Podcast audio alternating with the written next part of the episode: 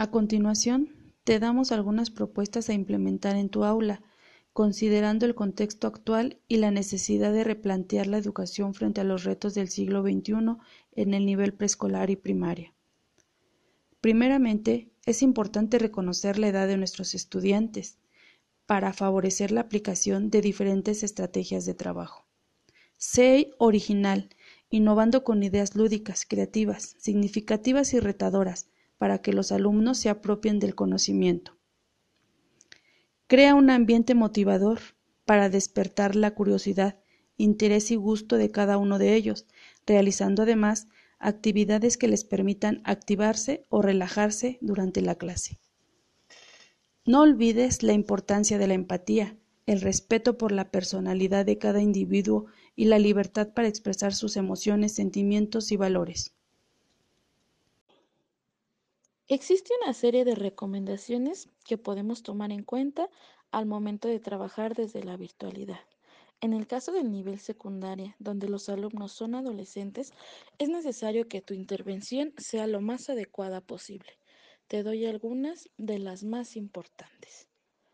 Es necesario captar la atención desde el momento en que ellos entran a clases. El tono de voz que utilices debe de ser imponente, sin llegar al grado de faltar al respeto a los alumnos. Debes de utilizar diferentes tonos de voz, gestos, utilizar las manos al hablar. Es necesario que tomes en cuenta los aprendizajes a trabajar previamente y cómo vas a poder desarrollarlos. Debemos de crear actividades novedosas, innovadoras al dar un tema no solamente utilices diapositivas que pasarás leyendo y que estén llenas de letras. Mejor utiliza otras herramientas como aplicaciones, videos, juegos. Es importante que revises previamente los materiales que vas a utilizar para que estos no fallen constantemente al momento de estar dando la clase, pues se pierde el interés y puedes llegar a perder el control del trabajo que se realiza. Es necesario que tus alumnos estén en constante participación. Debes de identificar que ya no eres tú el único que tiene el conocimiento o el único que puede enseñar. Ellos deben de participar en su proceso de aprendizaje y tú aprender de ellos. El ambiente de aprendizaje que generes debe de ser favorable. Una comunicación constante y de confianza es lo más importante debes de generar un ambiente en donde el error sea una posibilidad más de generar conocimientos. Bueno, pasemos a dar las últimas cinco recomendaciones. Estas van dirigidas a nivel medio superior y superior. En primer lugar, es necesario ayudar a los alumnos a ver su propio potencial. Es necesario mostrarse alegre y optimista cuando los alumnos participen tomando en cuenta que es necesario escucharlos hasta el final de su opinión o de su participación. Ya asegurándose que se terminó, podemos dar paso a expresar nuestro punto de vista o alguna corrección si es necesario. Segunda, nos debemos demostrar siempre eh, abiertos a diferentes formas de enseñar haciéndolo de manera diversa e innovadora, dando paso a la curiosidad de los alumnos. ¿Con base en qué? En un buen título, en un buen tema que sea controversial, pero que vaya dirigido hacia el conocimiento pertinente. Nosotros no estamos aquí para enseñar, estamos para ayudar a los estudiantes a aprender. Esto es importante porque es un cambio de paradigma. No quiere decir que no somos responsables cuando no se esté aprendiendo. Simplemente somos responsables de mostrar el conocimiento.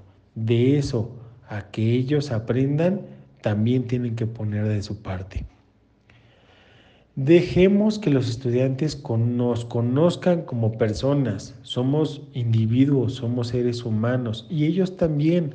En el momento en el que nosotros tengamos apertura, ellos tendrán las herramientas necesarias para hacer lo propio. Y por último, es necesario entender que no tenemos todo el tiempo de nuestros estudiantes. No somos los únicos ocupados. Ellos tienen más materias y por lo tanto es necesario que tanto los trabajos como las tareas para en casa sean dirigidos a un conocimiento en específico, que sean prudentes con el tiempo y con las formas.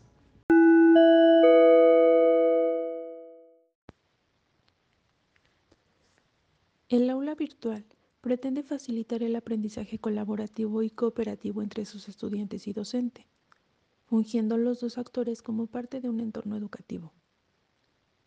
Las técnicas didácticas que se utilicen deben centrarse en la realidad del estudiante y cómo construye sus propios significados. El aula invertida genera el aprendizaje de acuerdo al tiempo y ritmo de cada sujeto. Posteriormente, el espacio de clase puede destinarse a la socialización de los saberes adquiridos previamente. En tiempos de pandemia, es una herramienta para establecer contacto con la comunidad educativa, y aunque pudiese significar para muchos miedo, ansiedad, frustración, el docente tiene el poder para generar grandes frutos. La materialidad del espacio que se le brinda al estudiante en el proceso de aprendizaje a distancia cumple un factor clave para generar su motivación, desde promover el empleo de un espacio adecuado, la atención e interés que muestra el docente, la utilidad del aprendizaje y la participación activa despertarán su curiosidad para que de manera personal regule su propio aprendizaje. Queda en segundo plano el conocimiento que se tenga o no de las tecnologías de la información en la actualidad. Tiene mayor peso la apertura y compromiso a reaprender del docente y estudiante, siendo compañeros en el proceso de aprendizaje. En tiempos de cambio, quienes estén abiertos al aprendizaje se adueñarán del futuro, mientras que aquellos que creen saberlo todo estarán bien equipados para un mundo que ya no existe. Eric Hoffer.